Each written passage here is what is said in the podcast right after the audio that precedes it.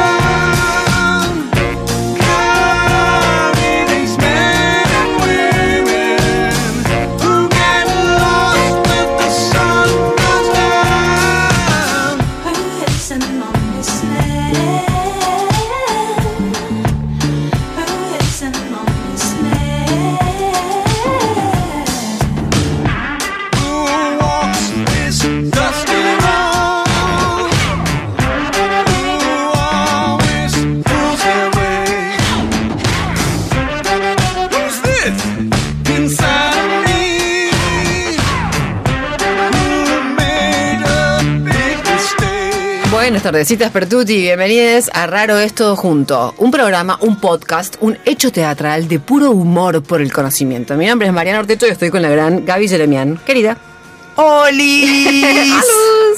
¿Cómo andan? Bien, contenta de que estés acá. Gracias, igualmente. Contenta de verte, te queda espectacular Sí. ese suéter. Ese- Ay, ese gracias. carmín. Ay, Ah, gracias. Ay, sí, ese carmín. tal Arrancamos cual, de real. Chan. Arrancamos con piropos unas a otras, me encanta. Esa vocecita que se sintió así es nada más y nada menos que de Georgie Remondino. Hola, George. Hola, buenas tardes. Ay, esa, esa voz que pone como de Sí. gato relamido. bueno, está entrando Roti Bustos, que siempre nos acompaña acá, que nos hace las redes, que es la genia que hace eh, los memes, que está empezando a pensar desde el humor, eso me vuelve loca. Ahí entra Roti. Bustos.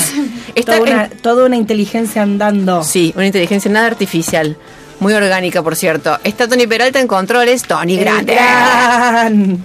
Qué bueno tenerte, Tony, querido.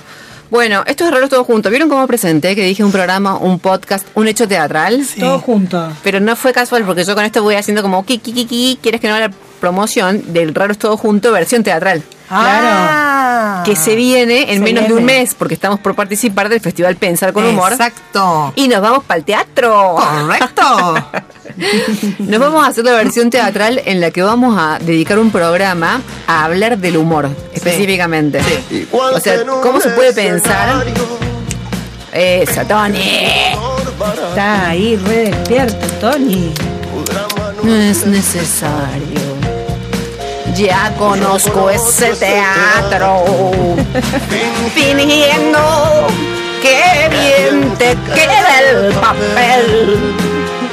Después de todo parece que esa es tu forma de ser. Yo confiaba ciegamente.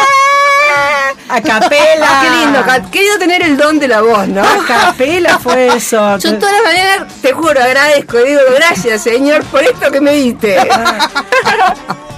bueno, Por Dios. per- Bueno. perdón, le pido a la audiencia, ¿no? También. Somos- beneficiados en este mundo te han podido escuchar a, eh, a cantar a capela. Sí, sobre todo en la ducha, que es donde, por supuestísimo, más me inspiro. Basta tonterías. Queridas, eh, hoy tenemos un programa que tiene un nombre larguísimo. Sí. Tiene un tema largo, Tony, porque arranco ahora. y como No tipo termina más. 8 menos 10 termino de denunciar el tema. No, porque es construcción colectiva del conocimiento en redes y plataformas digitales. Toma vos. Toma vos. Y la queríamos hacer más larga todavía. Construcción colectiva del conocimiento en redes y plataformas digitales. Ahora, ahora lo entendí. Ahora que, lo Sí, dijiste, que lo dije despacito. ahora que lo dijiste así, ¿sabes? Después de tanta producción, recién ahora me cae la chafi de lo que vamos a hablar hoy, Gaby. Eso sí, bueno, eso qué sí suerte, porque a mí todavía no se me cayó. Bueno, vamos a hablar de algo que es un poco una promesa, ¿no es cierto? Porque se habla mucho como de qué bueno que está, digamos, disponer de toda esta tecnología para poder construir conocimiento así de forma La sociedad horizontal. del conocimiento. Claro, en el marco de esta sociedad del conocimiento. Eh, bueno, tenemos además un invitado muy especial que es Agustín Zanotti. Que creo que huyó. Sí, ¿de verdad? Sí, sí, huyó, huyó. Porque qué la cité una hora antes. No, Georgie. No, no, pero está, está. Dijo, me desconecto un ratito, yo vuelvo. Agus, y sí, claro, pobre, es una hora que está sentado ahí. Uy, Agus, perdón. Así que bueno, chicas, amáquense, si no vuelven, es con justa razón. Es una estrategia tuya, Georgie, de Para ponerte- producción. claro, claro. Para ponerlos marearlos. nerviosos a todos. De, Bien. de marearlos. Sí, sí, sí, Sí, Claro, para que estén a tono con nosotros, digamos, que Claro. estemos todos mareados, no solamente. No, no solamente él, claro, no es cuestión. La Bueno. primera que le sudan las manos cuando la Georgie dice tipo cosas a mí. Eh, Bueno, la audiencia puede comunicarse con nosotros al 351 30 77 354. ¿Sí? Dale. Nos pueden mandar mensajes también en nuestras redes, arrora, arrora, arrora. Arrora. Arroba. Raro, es todo junto. Bien. Y participan por los siguientes premios. Rora es la cuenta. Rora. Es la cuenta, ¿cómo te puedo De decir? raro. Clandestina. Claro. Sí. De la oculta esa, la del internet oculta. No, Sí. no, se me abrió la cabeza con eso. Hoy está, ya vamos a hablar a ver qué, Agustín qué nos dice. Sí. Bueno, participan por los siguientes premios.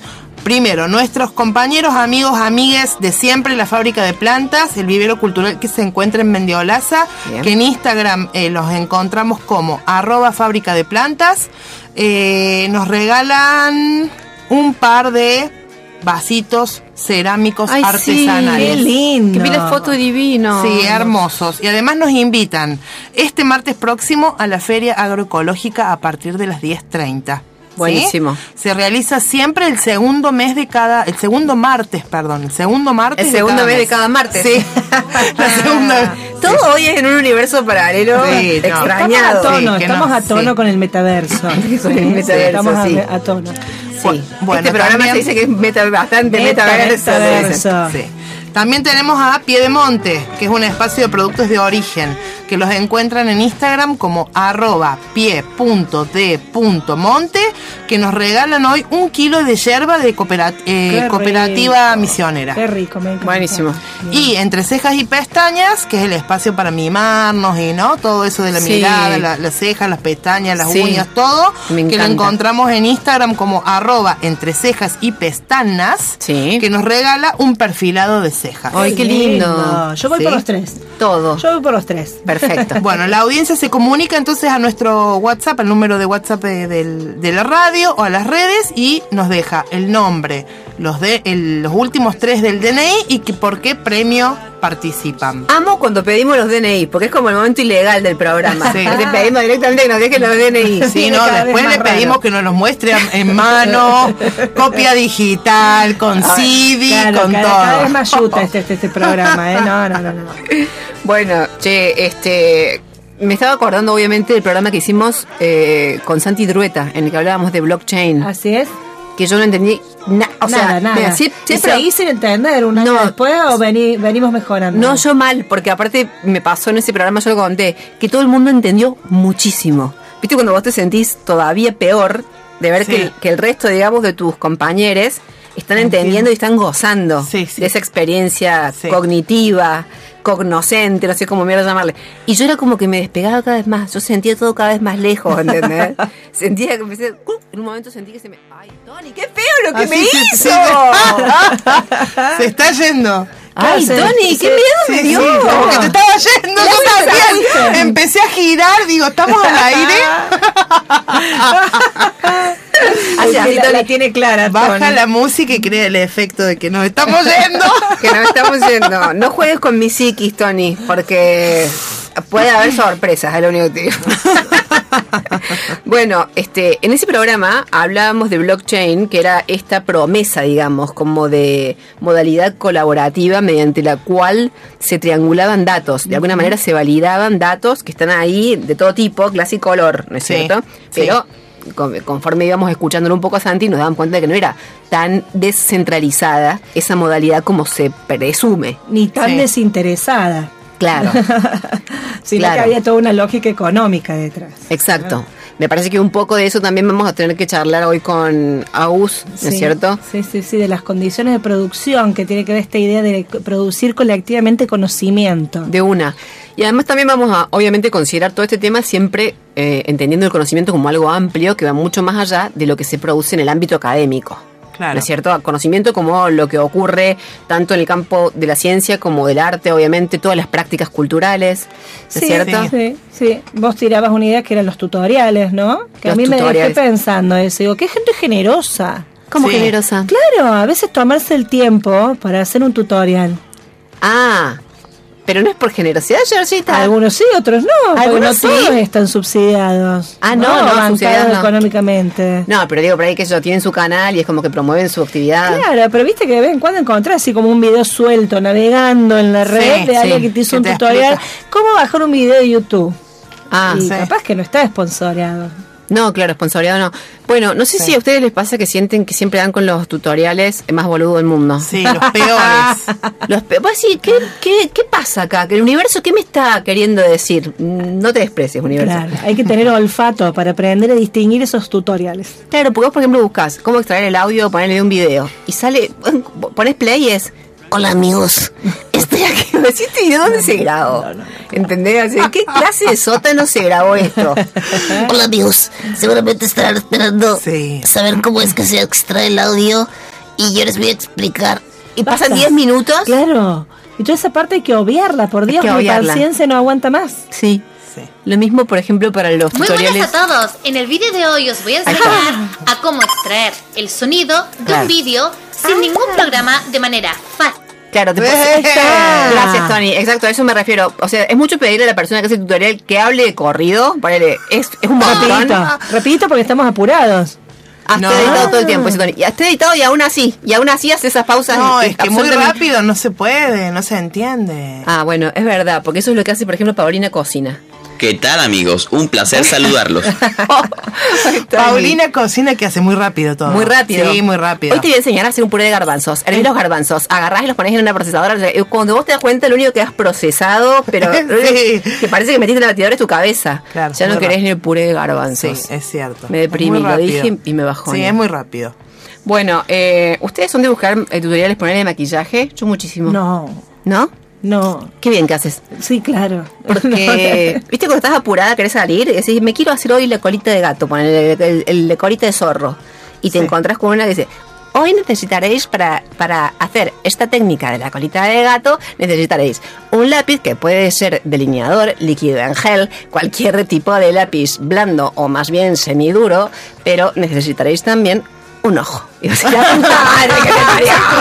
los videos más solicitados y hoy tengo esta paleta hermosa que voy a estar sacándole provecho para un maquillaje para ustedes Ay, paso sí. a paso. Yo Es por eso que quiero darles la bienvenida una vez más a este mi canal, su canal. creo. Ay, dale, dale, hija. Como les comenté, voy a estar utilizando esta paletica de la marca Elia Colors. que Ay, Colors, qué Es que una técnica que realmente se va a ver porque para maquillajes suaves, maquillajes para el día a día, tengo muchísimos aquí en el canal. Ay, buenísimo, buenísimo, Aunque me- me yo copa, pienso que casi siempre trato de enseñarles las técnicas del detallado. Hoy de verdad quiero hacer Tony, me lo pasa rápido, lo cual me lo complica más. Debe ser por la preparación Ah, claro, de el tono nena. bisque. Importante y profundidad al párpado.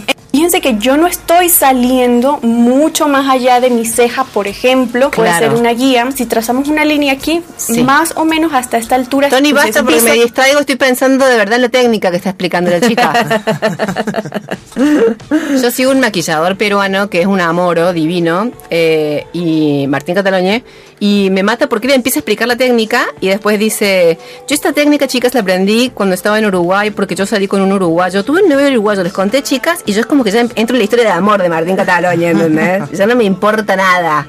O sea, son técnicas distractivas al final los Tal cual. tutoriales Tal cual. no, no te valen de mucho. Bueno, listo, tenemos mala poesía. No, no, pero volviendo al tema, digamos, Sí. de esto, de la producción, de la, Georgie decía, generosa de conocimiento en la red. Sí. Tenemos una experiencia un tanto que seguramente conocida por la audiencia y por ustedes que es bastante bien, linda, que es Wikipedia. Sí. ¿O no? Sí. ¿Sería un caso? Sí. ¿Aplicable? De una, Sí. de una. Sí. Eh, si quieren, hablemos un toquecito de Wikipedia, del, del comienzo. A ver. Nació A en ver. Grecia. No, No, todo acá siempre le ponemos que nace en. Grecia. Para novedades, los clásicos. Sí, eh, Wikipedia, me gustaría decirle. ¿Puedo decirle Wikipedia haciéndome la cancha? ¿Cómo dijo la gente que tira, viste, términos como sobrepronunciados en el idioma sí, original? sí, sí. Eh, me molesta sobremanera. Bueno, no, fuera de broma. Yo busqué Wikipedia en Wikipedia, a riesgo de que cayéramos en un vórtice espacio-temporal Sí. y rompiéramos la Matrix. Sí, ¿y qué pasó? Y encontré, claro, la versión eh, Oficial. oficial. Entonces me he preguntado justamente cómo dar con las versiones no oficiales, Bien. entre las cuales incluyo la propia historia de Wikipedia. Bien. ¿Me explico? Sí. Porque, por ejemplo, te hablo de los fundadores, que son un tal Jimmy Wales y Larry Sanger, que son los típicos dos amigos con cara de boludo. ¿sí? ¿Viste, viste que todas las grandes creaciones comienzan con dos amigos con cara de goma. Sí, en- y en el garage y en el garage de la casa. En el garaje de la casa. Sé que tan aburrido el pedo los sábados a la tarde, ¿viste? Para, ah, ¿Incorporan fotos? Sí, hay fotos. Su, su versión, su, su auto re- referencia a Wikipedia incorpora fotos. Te juro, eh, Jimmy Wales es parecido a Kevin Costner y Larry Sanger es como Costner. digamos. Pero en como- ver- pero es en como un versión- Costner. Pero en versión boludos. Hay uno que tiene cara de guapo, como de guapo, digamos, De de, de capo, y el otro tiene cara de tonto. Seguro que el que creó todo, el que tiene cara de tonto. El Pero otro no. para la imagen. Seguro, eso siempre pasa, es así. Que siempre, digamos, con lo de las caras. Bueno, en fin. Eh, yo le vamos a preguntar a Agustín, que justamente en su último recorrido, en su último tramo de investigación, ha estado como dedicado específicamente a sí. Wikipedia. Le vamos a preguntar cómo es eso de eh, la edición. Porque entiendo que vos, por ejemplo, es edición colaborativa, ¿no es cierto? Sí. O sea, por ejemplo, ahora yo mismo podría abrir una, una entrada que sea Gaby Jeremian. Sí. Primero, Ya está. Fernet. ¿No la viste? No, no la vi. no la vi. Te dormiste. Sí. tarde, tarde. Pero bueno. Soy una Sí, de- continúa. ¿Qué querías aportar? Quiero decir, entonces yo agarro y pongo, por ejemplo, un montón de cosas que capaz que no son ciertas. Entonces hay como un periodo de ventana hasta que eso se edita, ¿no es cierto? Sí. Así es. Ah, bien, eso es lo que yo... Porque... Y, sí. y además hay eh, como una, sí, hay como un periodo de edición su- o supervisión de ese contenido, porque Sí. incluso eh, tiene una lógica academicista, porque por ejemplo, cuando no es un comentario así sin fuentes, Sí. te, te marca, Wikipedia te indica que este contenido le faltan fuentes como para validar de alguna Ah, manera. Claro. Sí. Tiene un proceso ahí medio de edición que no sabemos quién es, si son estos dos. No, no, No, estos ya están contando millones. Ah, Pero para ¿estamos en otra. contando millones. Sí, Están en otra. Gaby, pero ¿qué tanto el día? Sí, obvio. Están todo el día, no. A mí la llena tráemela a la computadora porque no me, no me que levanta la computadora, Graciela. Estoy editando, mira como un loco, desde que me levanto.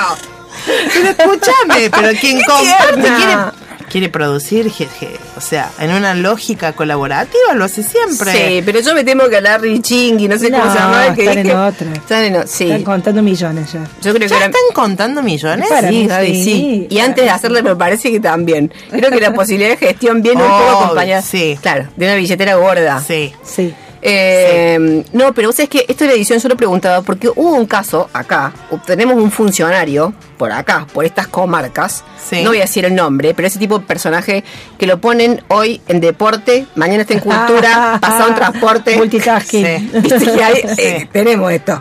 Bueno, le habían hecho una entrada a Wikipedia a él, Ajá. eh, donde lo insultaban con los adjetivos más elegantes, Bien. Más rimbombantes. Imagino, imagino cuáles han sido. Y él era, o sea, tipo destacado petrimetre, ponele. ¿entendés? O sea, de perfil surumbático. Y él, como no tenía más ni idea de qué quería decir todo eso, ¿qué hacía? Compartía.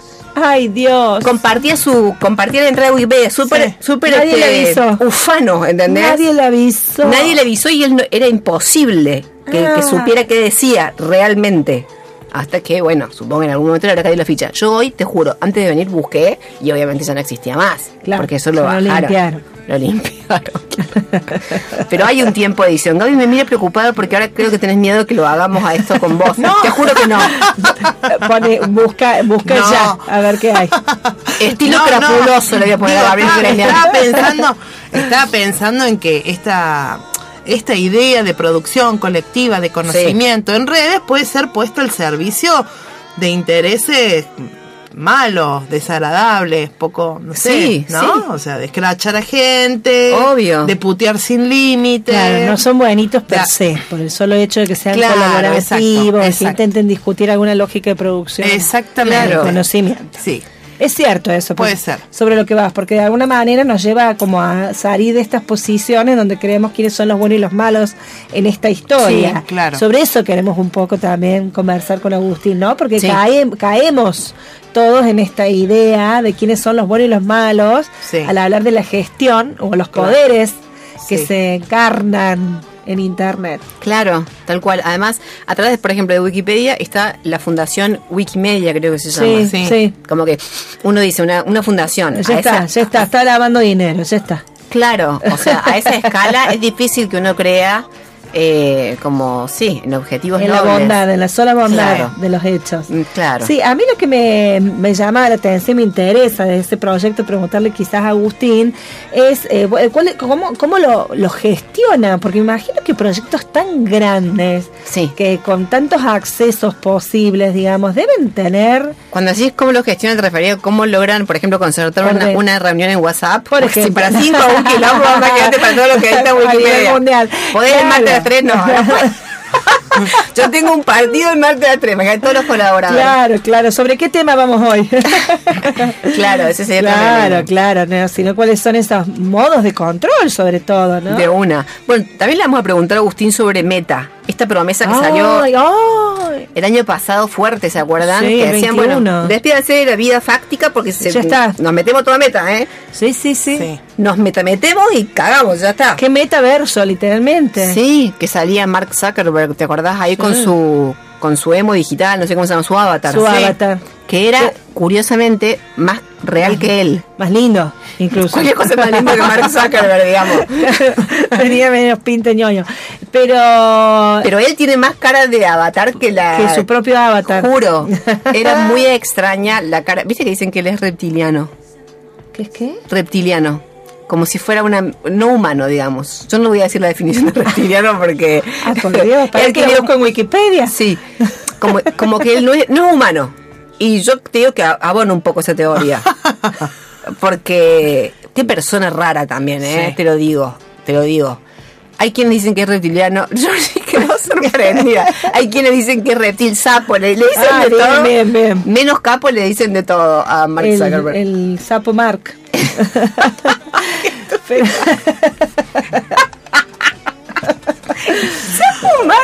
Hola Sí, pero chiques, pensé que se había roto la radio por la capela, dice Ramiro. Mira que participa por claro, los premios. Vamos, Ramiro. No, no encontró mejor modo de decirlo, digo. Hola chicas, buen sábado, participo por el perfilado de cejas, abrazos Clau. Bien. Perfecto. Dice, estaba intentando terminar un texto de Francois. ¿Por qué me ponen estos no? François, de François. repente. Francois, ¿por qué Francois, François? Francois. Francois es hermoso. Es Así que, hermoso. Francois. como diga François, con la piña.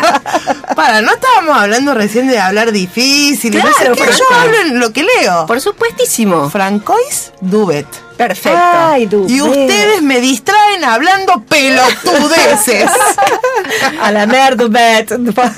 Bueno, perfecto. ¿Cómo se llama la persona que dice eso? Ay, no. no, me parece no. que es Ramiro. Ah, es Ramiro. Que volvió a mandar un mensaje por Sí. el número de no, eh, no Sí, dejó sí. el nombre, pero por el Sí, es. Ramiro, es Ramiro. Bueno, Ramiro, en una en algo así como 17 minutos voy a volver a cantar. Te aviso para que, para que apagues en ese fragmento porque tengo pensado otra intervención. Che, eh, bueno, no. eh, Pero el metaverso, cosa, esto sí. es como que lo persiguen un montón porque parece que en verdad fue medio un verso. Ah, como ¿sí? que anunciaron algo sobre lo cual no tenían ningún tipo de, de producción que mostrar. más que ese creo. avatar bonito. Y le parece que la estrategia era como mo- hacer una promesa, digamos, de un tipo de, de tecnología para lograr inversiones de empresas, porque vos tenés que, para lograr ese metaverso, lograr que distintas empresas se asocien y banquen el proyecto y además como que banquen los distintos espacios por los que van a va. circular. Entonces, bueno, digamos, hay una idea de ahí de la colaboración, pero más económica. Es una buena idea, una buena estrategia que tomemos para raro también en algún Sí. momento, ¿o no? Estoy Vender como un programa, Sí. un mega programa. Un mega programa que queremos la colaboración. Sí. Un meta, un meta programa. Un meta programa, un meta raro todo junto. Sí. Puede ser una buena idea. Le copiamos a Mar. Bueno, obviamente que pensábamos también eh, en la Deep Web, fa- famosa Deep Web. Ay, qué miedito Vos me dijiste da. famosa yo. Sí, la Gaby no la Sí, conocía. yo me quedé helada, Gaby. Helada. También fue novedoso. No, no, helada de que vos no lo Que conocieras. no, no conocieras la existencia. Sí, sí, sí. Tampoco de Francois tuve no, pero helada Ay, ¿me de puedo capaz que quedar, las chicas? escuchado. capaz que las escuchó con otro nombre. No, el internet Sí, oculta. el- Sí, sí, sí, sí. Claro, eh, Pero es- no me he escuchado mencionar, no. Pero no bueno. como Deep Web. No, yo igual te digo una cosa, te estoy gastando, pero porque soy una cara dura. Porque yo no sabía, eh, posta, hoy me enteré que para entrar a la Deep Web no necesitas nada más que el nombre del sitio que querés entrar. Listo. Yo pensé que había como que meterse en una secta, en la secta hacerte amiga de algunos, después de esos algunos pedir que te inviten a ciertas fiestas, cuando estés en la fiesta borracha pedir el código. Claro, claro. No, es saber el, el nombre del sitio, entras, Y ya entras y estás ahí. Ay, yo pensé que eran como esos esos discos, viste, que en los 80 decían que estaban malditos y los escuchabas para atrás. Pará, que yo lo hice eso. Yo lo hice porque se decía de las canciones de Yuya. De Yuya, de los pitufos, Sí. de no sé qué. Yo Entonces di dije, vuelta, perdí el, perdí el cassette, boludo, por eso. Flipante. Lo quise dar vuelta, ya te imagínate la cinta la tenías que sacar para dar la vuelta, ya chao. Claro. O sea, no forma. pude, no pude ni descubrir lo oculto, escuchar a ni Yuya. seguir escuchando a Yuya. Yo pensé Ay, que la Deep Dios. Web, era así, era como el lado oculto, digamos, de algo Sí, que, yo si entrabas le ibas a pasar mal, porque ibas a quedar ahí como patentada que estuviste ahí. Además, Yo ¿quieres estuve que ahí. no? Yo creo que debe haber mucho de Yuya justamente en la Eh, y, Por no lo de que la, sea. y no de la Yuya infantil que conocemos. No, pero hay algo ahí que te huele, que vos decís, huele a tiene que estar en la Deep Sí. Web. Fuera de broma, vamos a decir para las personas que no saben qué es. Nosotros nos acabamos de enterar hace 10 minutos, por ejemplo, qué es, y ahora ya vamos a explicar qué es. No, Dale. pero es, es como todo ese espacio, todo ese material que está ahí en la web, pero no está indexado por los buscadores. Entonces no puedes acceder a esos sitios a través de los buscadores. Bien. Y tiene como distintos niveles. O sea, como un nivel más superficial en el cual vos encontrás cosas tipo piratas, ¿no es cierto? Bajás como cosas piratongas. Bien. ¿Me explico? Sí, sí. Después tenés, por ejemplo, tráfico de eh, armas. Bien. A la Georgie se le está endulzando la cara. No sé por lo que sea, nunca le diste expresión. Ese lado oculto de la vida me gusta. Ahora, si uno entra, ¿queda re- huella digital ahí? Claro, yo me persigo con Y eso. debe quedar toda una... Sí, obviamente. O sea, si quiero participar de tráfico de armas. ¿Te gustó me- eso? me- sí. Claro. Sí, sí, sí, me gustó. Te gustó, Perdón, te gustó. perdón. Perdón, No, no, esto- sociedad. Perdón, sociedad. Claro, Esto claro. no está saliendo del aire, ¿no? No, no, no, no. No, no, mi, mi fobia es que quede la huella digital ahí me da miedito. Y sí, debe quedar. Yo pienso que sí. Sí, debe quedar. Pero ahí tenés tráfico de armas, tenés tráfico, obviamente, de todo tipo de documentación, pasaportes para meter, sacar personas a gusto. Claro. Ah, y después tenés tráfico de personas, incluso. Claro, si ya estás sí, en sí, eso, no necesitas los pasaportes. Claro. Ya estás en una más grosa. Y al final de todo, una, una, la última como parte, que le llaman las Islas Marianas, fuera de joda. Ay, como el Triángulo de Bermuda. Claro, porque las Islas Marianas son es un archipiélago que está en Oceanía, eh, que tiene en el mar un foso donde es como... Ah, el- sí, sí, sí. Ah, la yo ya sabía. Sí. Yo no, como yo tampoco, siempre, yo así también. que dale. Yo también me enteré. Eh, que también me da miedito. que es como el punto más profundo del planeta. Sí. Entonces, como un poco en metáfora a eso, como, como generando ahí una analogía, le llaman a ese espacio más profundo de la Deep Web las Islas Marianas, donde básicamente están todas las documentaciones de las administraciones de Estado. Bien. Wow. Que o sea obviamente que Assange son- era un bebé de pecho en comparación a esto. Y Assange parece que era muy bueno buceando. Claro. Y Se metió, Metió en la isla Mariana, dijo que me voy a ir a la isla Mariana, me voy a una raca, raca, raco, y sacó todo lo que sacó. Wikileaks. Ah. Wikileaks, sí, Ayer- ese sí lo sé. Ese, ese sí lo sabes. sí lo conozco. Fuera joda, ayer eh, le negaron a Assange eh, la nuevo. última, la última apelación para evitar la extradición a Estados Unidos. O sea que mm, peligro con Qué Assange. flor de caso. Sí. Sí. Me da la atención que Viviana Canosa no se ha dicho nada al respecto. a mí que me lo interesa a tanto. A mí que me interesa tanto la libertad de prensa. No dije nada sobre Assange. Bueno, lo digo en el próximo programa. Bueno, en fin, eh, otra cosa, bu- Julian Assange, otra cosa que Sí. también es colaborativa, le vamos a preguntar a Agustín, es Anonymous. Ah, sí. ¿No es Sí, cierto? sí. Otro que Preguntemos tiene de- un quilombo más o menos cada reunión que hacen semanal. También no, el miércoles yo vi un partido. Qué preciosa esa parte de la vida de toda la Además gente. el nombre, Anonymous. Sí. Así es como muy hacker. Sí, esos fueron los que hicieron saltar todo lo de Claro, Jeffrey Epstein. claro. Exactamente, sí. Bueno. Sí, pero ¿cómo nos lo representamos, no? Qué difícil como... ¿A ellos? Claro. Yo me lo imagino con ropa muy llena de migas. Ajá, o- ¿Viste esa oscuras, en un cuarto oscuro, muy oscuro. Muy oscuro. Solo iluminado por la luz de la pantalla. Sí, yo cuando voy Pero- por la calle y veo a una persona que tiene el suéter lleno de migas, yo digo, este debe ser un genio. Este es de Anonymous, dice Yo digo, te juro, yo digo, esta persona tiene el grado de disociación necesario tener como para volver a la casa, sentarse en la compu y hacer hacer todo. Los archivos. No, es genial, pero bueno, tiene buen espíritu colaborativo. Colaborativo. colectivo. Es que acá queremos analizar todo. Por eso. eh, eh, por fuera de la ética, digamos, No, el, por- el momento de análisis. Después Sí, volvemos. Sí. ¿Qué ¿Qué es es eso? todo? Ahí está. Que estalló la Ay, red. todo. Después del discurso de errores todos juntos estallaron las redes. Perfecto. Bueno, che, eh, Bueno. estamos sobre la hora como para ir a una pequeña tanda y volver a conversar con Agustín. La Sí, verdad, hace una diciendo, hora. Hace una hora que te hora pobre. y tuvo que escuchar Ah, Agustín. Zanotti, en minutos con nosotros. bueno, perdón Agustín, es que teníamos todas estas cosas tan importantes para decir. Raro es todo junto. Humor e investigación en la tarde del sábado.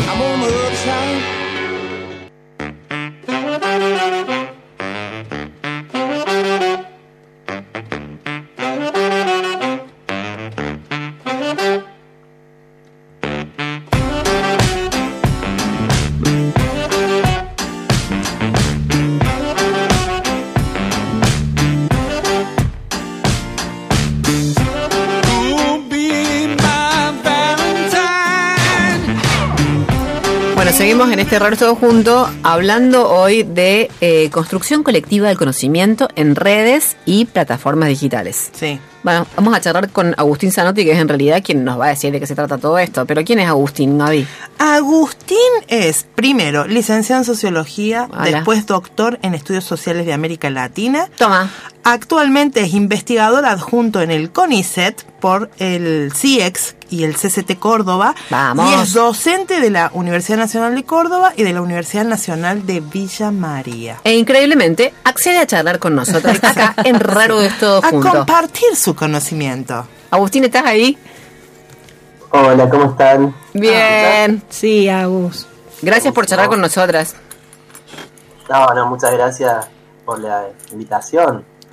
Te pedimos mil disculpas por haberte hecho esperar tanto, Ay, sí. Agustín. Perdón. Fue un lapsus. No sabía qué había pasado ahí. Agustín, la primera pregunta es muy seria. ¿Vos sos así eh, como Ma- Mariana describía con las migas, eh, que la persona con las migas... No, no, yo lo conozco, Agustín. Yo sí Ah, también. sí, Yo no. No, no, no es así. ¿No? Sí, así no. es, ah, pero bueno, déjame que él responda. Capaz que tiene migas y se la saca antes de salir de su casa. Claro, claro. Puede ser. Eh, sí, no sé, qué es eso, medio, medio, así como medio friki o algo así. No, era, era algo gracioso para empezar. ¿Cómo estás, Agustín? Bienvenido. Bien, bien, todo bien. Bueno, Agus, lo primero que te queríamos preguntar, además si eres medio friki o no, era, eh, eh, está, eh, sí, se, se asume, se asume. Nosotros te hemos visto en tus mejores momentos, entonces. Eh, lo que queríamos eh, preguntarte, venimos hablando de esta idea de la producción colaborativa del conocimiento. Si esta idea de que existen bienes comunes informacionales, ¿sí? Eh, son, nos, ¿Nos podés explicar un poco de qué se trata concebir esos materiales que circulan por Internet como bienes comunes informacionales? Dale, dale. Eh, bueno, sí, ese es el proyecto actual que, que vengo desarrollando ahí en el como proyecto de CONICET, como, como contaban ustedes. eh, y que tiene que ver con un poco de investigaciones que hace unos años este, venimos llevando adelante desde CIEX, fundamentalmente, también desde la Universidad de Villa María, eh, que tienen que ver con, bueno, yo empecé estudiando las, la- las comunidades de gente un poco hackers, eso que estaban hablando antes, eh, pero hackers en el sentido de, de productores de conocimiento, ¿sí? Este, hackers no, no piratas informáticos. Hackers buenos. Hackers buenos, digamos, exactamente, ¿no? Bien. básicamente sería eso, este, gente que tiene como un gran interés por liberar información, por liberar el conocimiento y permitir que ese conocimiento circule, digamos, públicamente en Internet, ¿sí? que, que sea realmente bienes comunes en ese sentido. Eh, a lo mejor escucharon esa expresión de bienes comunes para referirse a otro tipo de cosas, como por ejemplo este, los bosques o el patrimonio ambiental, Ajá, de digamos, una. así, que son de todos, digamos. Eh, y un poco la idea sería pensar eso en el, en el espacio digital, en el espacio de, de Internet, ¿sí? Eh, porque bueno, como ustedes saben, digamos, en Internet eh, hay muchas cosas que están accesibles, pero también hay muchas cosas que están, digamos, controladas por empresas tecnológicas gigantes, digamos así, que, que son con fines de lucro y que, en cierto modo, este, nos permiten acceder bajo ciertas reglas de juego, ¿sí? Entonces, Pero por ejemplo, Eh, que por ejemplo que Agus. Eh, por ejemplo, este, bueno, contenidos que, que son eh, restringidos o que no se pueden compartir, ¿sí? Este, más allá de que Internet habilitó desde, su- desde sus inicios, digamos, grandes redes de piratería ¿no? digital y abrieron un mundo ahí de cosas que se podían compartir, este, contenidos digitales, etcétera. Pero restringidos, Eh, digo, como por ejemplo que los materiales tipo de revistas científicas, por ejemplo, eh, ¿a eso te referís? Claro, bueno, ese sería como un caso, ¿no? Sí. El tema de los artículos científicos. Sí. Ahora hay una discusión ahí, ¿no? De, de si, se- si pueden ser de libre acceso. Ahí en el mundo de la ciencia hay como una Sí. movida que hace más o menos unos 20 años que se está discutiendo eh, de que haya acceso abierto al conocimiento, es decir, que vos puedas eh, la producción científica en forma de papers, digamos así, Sí. eh, o de otras, otras formas de, de divulgación de conocimiento que sean accesibles, que vos puedas buscar en Google este, cualquier tema y que puedas encontrar eso- ese conocimiento disponible. ¿sí? Claro. Antes no era así, digamos, antes vos tenías que pagar este, para acceder a las revistas científicas o a diferentes este, formatos, digamos, de producción académica. Eh, y bueno, son discusiones que se van dando, digamos, en, en el marco de Internet. Yo puntualmente me, me especialicé en las comunidades de productores de software, de software libre, eso es lo que estudié como primeramente. Sí. Eh, tenían una concepción del software de que las herramientas, o sea, el software son las aplicaciones, los sistemas informáticos, Bien. eh, pueda compartir, digamos, las herramientas, no solo las herramientas, sino también el código, digamos, el conocimiento que está contenido en esas herramientas. O sea, qué es lo que hace un programa cuando vos lo ejecutás, eso tenés que acceder al código fuente, digamos, de los programas, Sí. y eso permite que vos lo puedas modificar, que vos lo puedas este, seguir desarrollando, este, aprender, Claro. una serie de cosas que, que están ahí contenidas en el software que si vos solo lo usás, no podés, digamos, acceder a toda esa otra parte. ¿sí? Eh, Agus, y en, eh, vos ahora que hablas del tema del software libre, que habían sido tus primeras investigaciones, eh, a, más de una década, digamos, de esta, de pensar estas experiencias de, militancia a favor del software libre, ¿qué, nos podrías decir hoy en términos de logros? ¿no? Es decir, eh, que esas reivindicaciones han logrado disputar espacios o lógicas en este gobierno global de la red. Eh, sí, es curioso, digamos, lo que pasa con el, el tema del software libre, porque yo lo, lo empecé a estudiar, digamos, sí, aproximadamente en el 2008, empecé a pensar este tema, y era un contexto bastante diferente de, de- de actual, digamos. Eh, ustedes seguramente conocieron a alguien que usaba Linux, que usaba sistemas Linux o cuestiones así, Sí. y era como muy raro, era como todavía difícil de instalar, así, a mí me interesó ver eso, ¿no? Que aunque era como una cosa muy friki en cierto sentido, como decíamos antes, había ya una comunidad local, en Córdoba había una comunidad muy fuerte de gente que en general eh, eran programadores o, gente incluso de arte de otros lados, pero que tenían un conocimiento como técnico bastante este, interesante y que defendían estos programas, esta forma de concebir este, el software, la tecnología, como, como de una manera este, abierta, colaborativa, etc. Entonces, me llamó mucho la atención eso, ¿no? Este, un poco desde las ciencias sociales pensar por qué militaban tanto sobre ese tema que para el resto de las personas era como algo que no, no se terminaba de entender o, quizá que no parecía de, una, un alcance, de una importancia fundamental. Después, bueno, evidentemente el desarrollo de las tecnologías digitales terminó mostrando un poco hasta qué punto era importante, digamos, que esas cosas estén disponibles, ¿sí? que se puedan modificar, que se pueda saber cómo funcionan, entre otras cosas, un poco con, ya en la última década con el auge de las plataformas digitales y ahora que todo está plataformizado, que todos necesitamos una, una app o una plataforma para hacer casi cualquier cosa, eh, se ve ahí la importancia de, de por, qué, está bueno que haya alternativas libres, digamos. Y una cosa curiosa, digamos, es que el software libre en cierto modo triunfó este, en gran medida, digamos. Eh, ha crecido exponencialmente y hoy se utiliza en casi todos lados, este, para uh -huh. investigación, para, bueno, hay un montón de cosas que funcionan eh, con software libre, de hecho los celulares que tienen un sistema Android, este, los televisores inteligentes, casi todo lo que, lo que hoy conocemos tiene alguna parte de, de sistemas basados en Linux, más allá de que no todos ellos son accesibles, ¿sí? a veces eh, se cierra parte del código y eso tiene que ver con también ciertos modelos de negocio que están atrás de, de las empresas que, que trabajan. Claro. Agus, pero toda, toda esta movida del software libre, ¿se puede entender como, como un movimiento de resistencia, digamos, al capitalismo o es como estoy romantizando demasiado?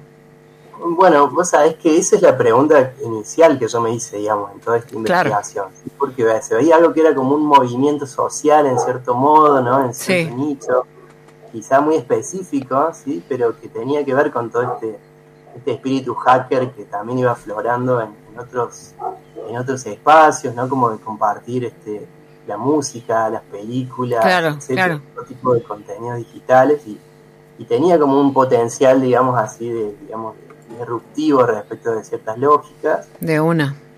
Y en particular de la industria informática, donde antes el software que se podía conseguir era software este, de código cerrado, donde vos tenías que pagar, o sea, vos comprabas una computadora, tenías que pagar el software, el sistema operativo, el, el, procesador de texto, digamos, la suite de oficina, todo tenías que pagarlo, ¿no?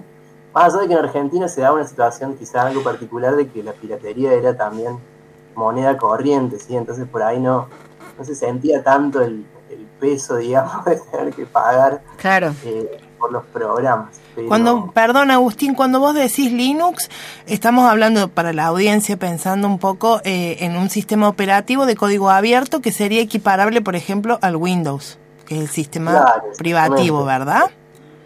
Exactamente, sería como alguna alternativa. De hecho, yo ahora estoy usando este, una distribución de software libre en esta computadora. Este, eh, bueno, en el centro de investigación donde trabajamos hay varios militantes, así que también hemos migrado casi todos los equipos hacia este tipo de sistema.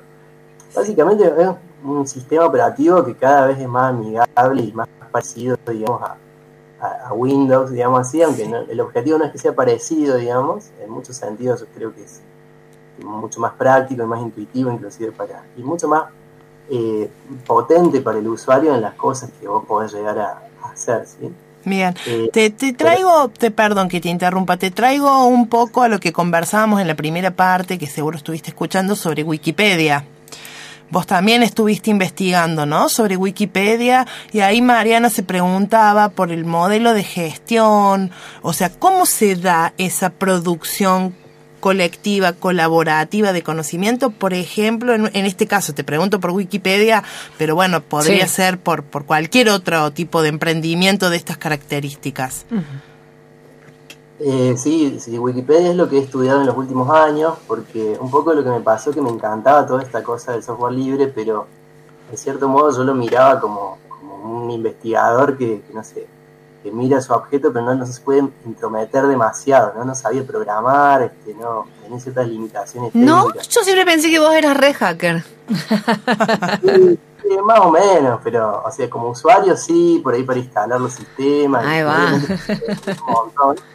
Pero a mí siempre me interesó como una perspectiva de investigación-acción, ¿viste? De vos poder hacer a la par. Buenísimo. De, de trabajando, investigando, y realmente en Wikipedia eso lo pude me parece hacer de una forma mucho más este, ah, mira. concreta, digamos, que en esas comunidades que por ahí tenían un, como un conocimiento técnico mucho más claro, claro. Eh, elevado. Yo venía de la sociología, entonces, bueno, estaba como lejos. Más vale. Más allá siempre me interesó mucho la tecnología. Eh, entonces en Wikipedia sí, hoy, hoy por hoy sigo siendo wikipedista, digamos, en- me dedico a editar este, los artículos en enciclopedia, estoy muy vinculado con esa comunidad, este, incluso hay una fundación que se llama Wikimedia Argentina, Sí. eh, cual también soy socio, digamos. Eh, justamente esta última semana estuvimos haciendo una actividad que se llama un editatón, no sé si...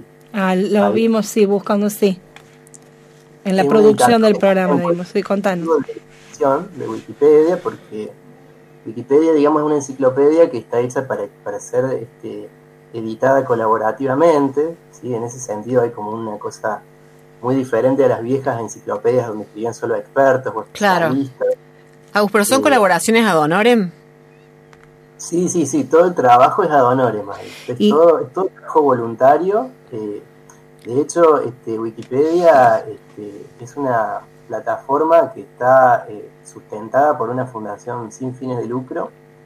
eh, y es muy interesante esto porque justamente también permite ver, digamos, que otro modelo de creación de tecnologías sigue siendo posible, ¿sí? Al día de hoy, donde por ahí... Este, eh, Pero es una fundación, por ejemplo, que está dirigida o conducida por quiénes? ¿Quiénes están en la cúpula de la fundación? Pregunto para entender un poco, digamos, en términos como de actores. Claro, cómo funciona. Bueno, básicamente, digamos, la fundación se sustenta por Sí. los aportes voluntarios de los propios usuarios. Usuarios, sí. Un sistema de microdonaciones. Pero ¿quiénes administran los recursos, digamos? Y bueno, es una red de fundaciones a nivel global. Son todas fundaciones sin fines de lucro. Está la Ah. primera que es Fundación este, Wikimedia, que es una fundación que está radicada en Estados Unidos, que es donde surge el proyecto. Claro. Y después hay una serie de capítulos locales que son fundaciones que están distribuidas por, no en todos los países, pero sí en muchos países hay fundaciones locales. Eh, por ejemplo, en Latinoamérica tenemos en, en Chile, en Argentina, está Wikimedia Colombia, no me quiero olvidar, pero hay seis o siete, Wikimedia. México, eh, ¿qué más? Venezuela. Está bien. Claro. Eh, Agus, una ah, exactamente. Y te preguntamos con qué criterios, digamos, se selecciona un material, un- digamos, uno va a editar, vos, vamos, vos sos editor, wiki editor, o no sé cómo dijiste que te reconocías, digamos, y vas a eh, decir, bueno, voy a hacer un artículo sobre este tema, cómo se selecciona ese debate, digamos, cómo se cuida que no hayan sesgos de prejuicios, de estereotipos, eh, cómo se reparte a nivel información falsa. o información falsa, cómo se reparte a nivel global también como la representatividad del tipo de organizaciones, espacios, colectivos que hay allí. Porque nosotros nos imaginamos desde este lado, eh, digamos, nos cuesta imaginarnos más bien cómo se organiza. Sí, sí, la verdad es que por ahí es verdad, mucha gente, siempre decimos eso, ¿no? Que todo el mundo termina de alguno u otro modo siendo usuario de Wikipedia, porque incluso cuando pones algo en Google, seguramente te aparece ahí entre las primeras Claro. opciones la Wikipedia.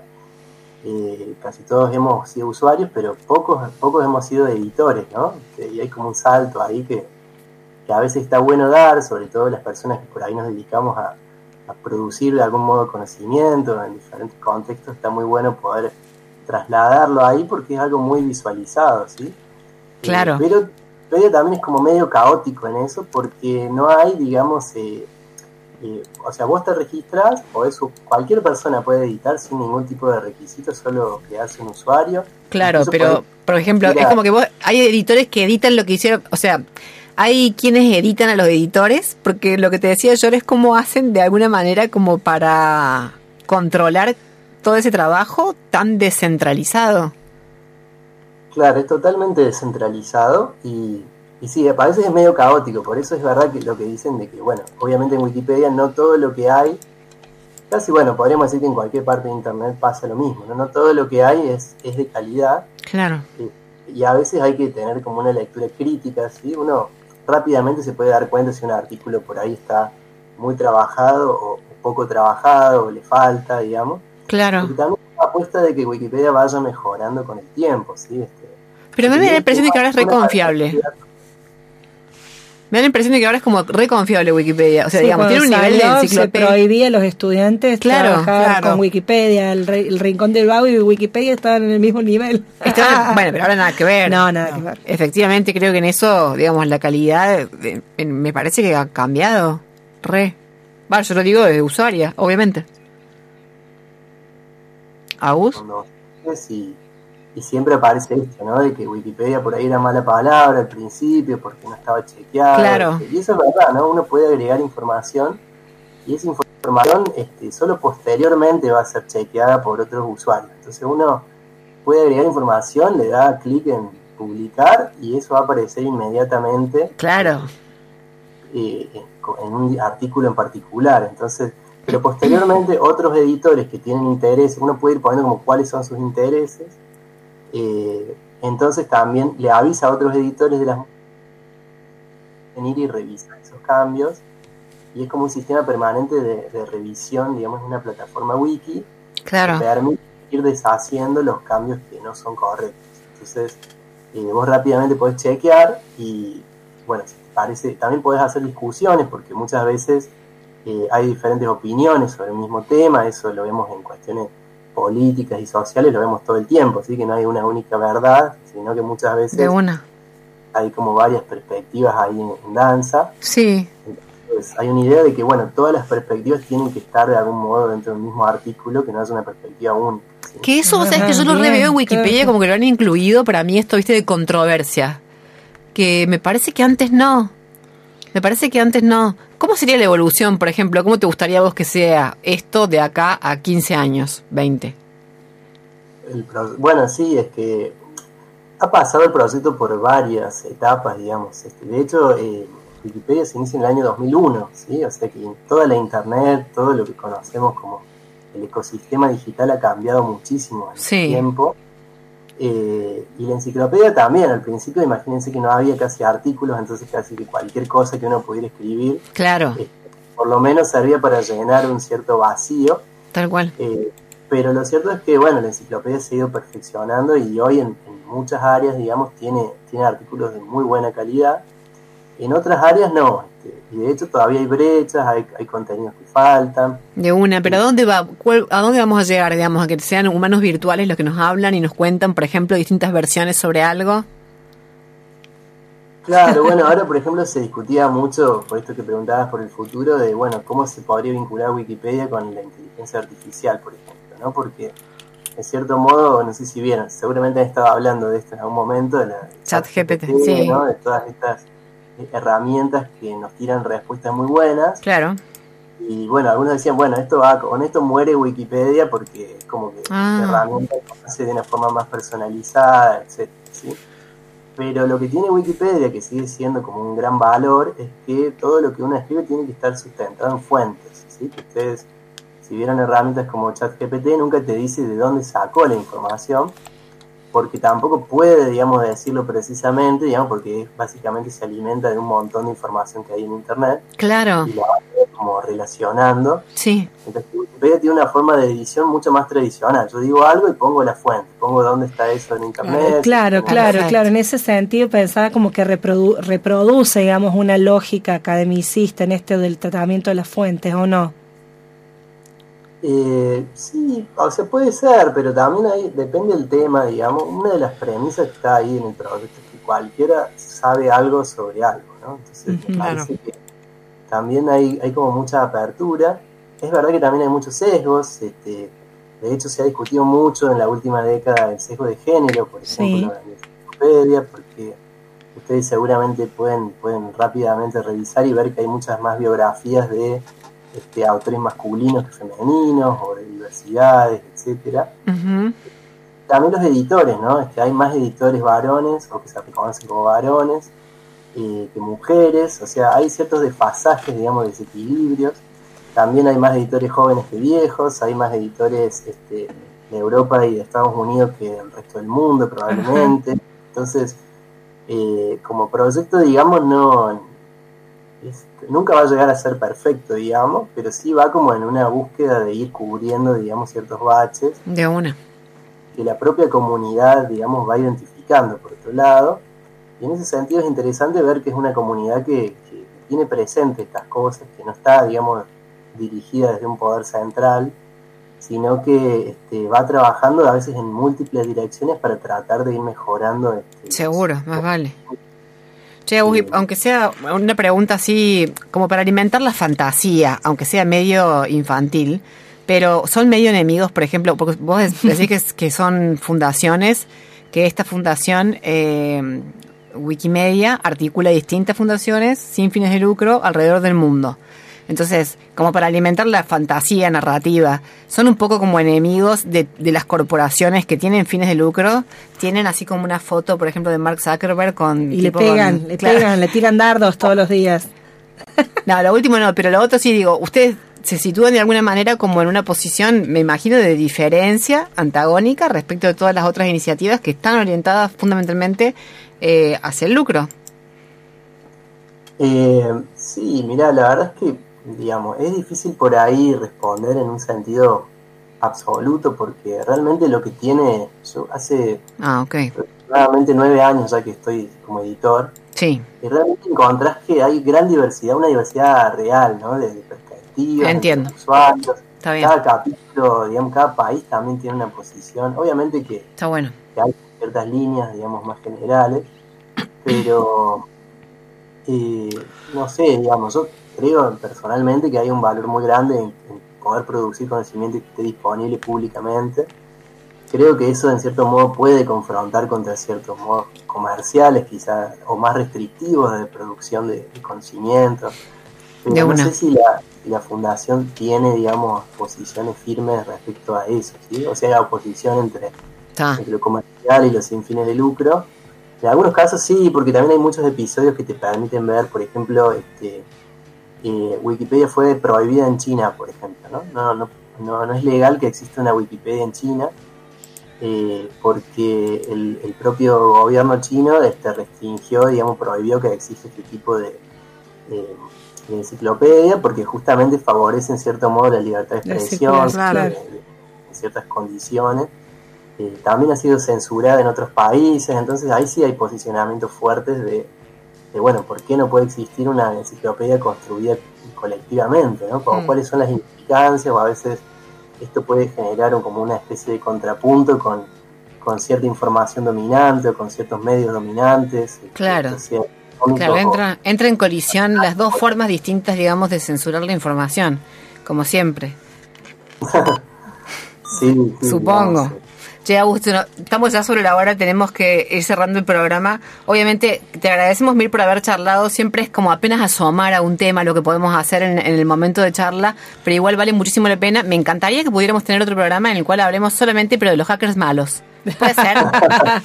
claro. Dale, dale, porque sí, esos son bien interesantes también. De una, claro. que están También, llenos de migas. ta- también estás asociado a la fundación de los hackers malos.